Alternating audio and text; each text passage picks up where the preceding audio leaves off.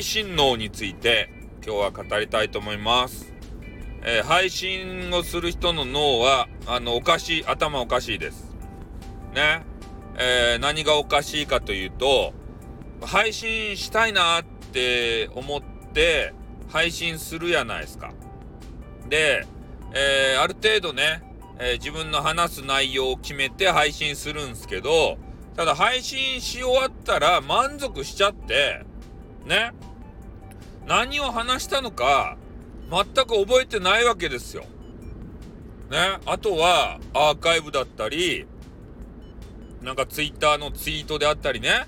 そういうところに残ってる音源だけということになりますんで、で、それをね、後でこうね、あの、聞いた方からとか、いろいろ言われるんですよ。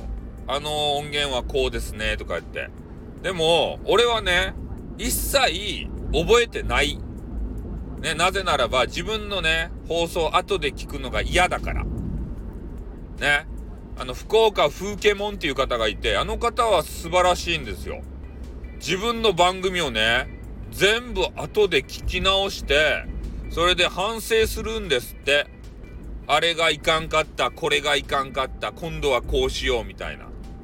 ね、こういう企画をやろうみたいな。そういうのを、えー、自分で研究してやるみたいなんすよ。ね？そんなことを絶対やりたくないやん。時間かかるやん。自分の放送を聞く時間とか無駄やん。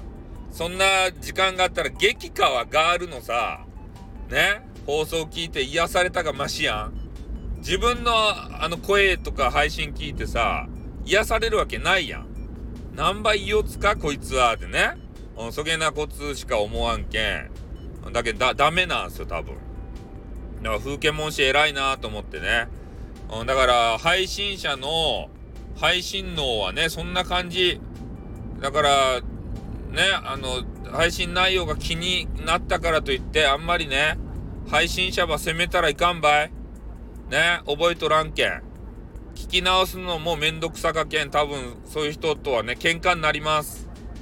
ね、この配信の内容はってこう言われてもね、もう、はて、そんなこと言ったかいなとか言って、これはとぼけてるんじゃなくて、ね、もう忘れてるんですよ。瞬間的に。瞬間湯沸かし器ですたふわーって煙で出た後はもう忘れるんですよ。ふわーって。ね。全てが頭から吹き飛んでいくわけですね。なんでかっつったら、次のネタを吹き込まないといけないから。ね。一つのことをずっとね、覚えておけないわけですね。そんなんだったら頭パンクしますから、えー、一つネタを思いついて吹き込むじゃないですか。そしたらもうそのネタ捨てないと、次のネタがね、頭の中入ってこんわけですよ。ね、だから次から次へと俺なんてネタを振りまくやないですか。ね、だからネタがごっちゃになったりしますね、頭の中置いとったら。だから綺麗さっぱり、前のネタはね、もう消去、デリートっていうんですかね、されて、えー、次のネタに行ってるもんで、後でね、ちょっと言われてもわかんないんですね。申し訳ないけれどもね。うん。そういう人ってたまにね、いると思うんですけど、えー、あれ、いっぱい配信、1000、いや、1万個か。1万個ぐらい配信、あの、チャレンジって言って、上げまくっていた MA モンさんっていう方がいらっしゃるんですよ。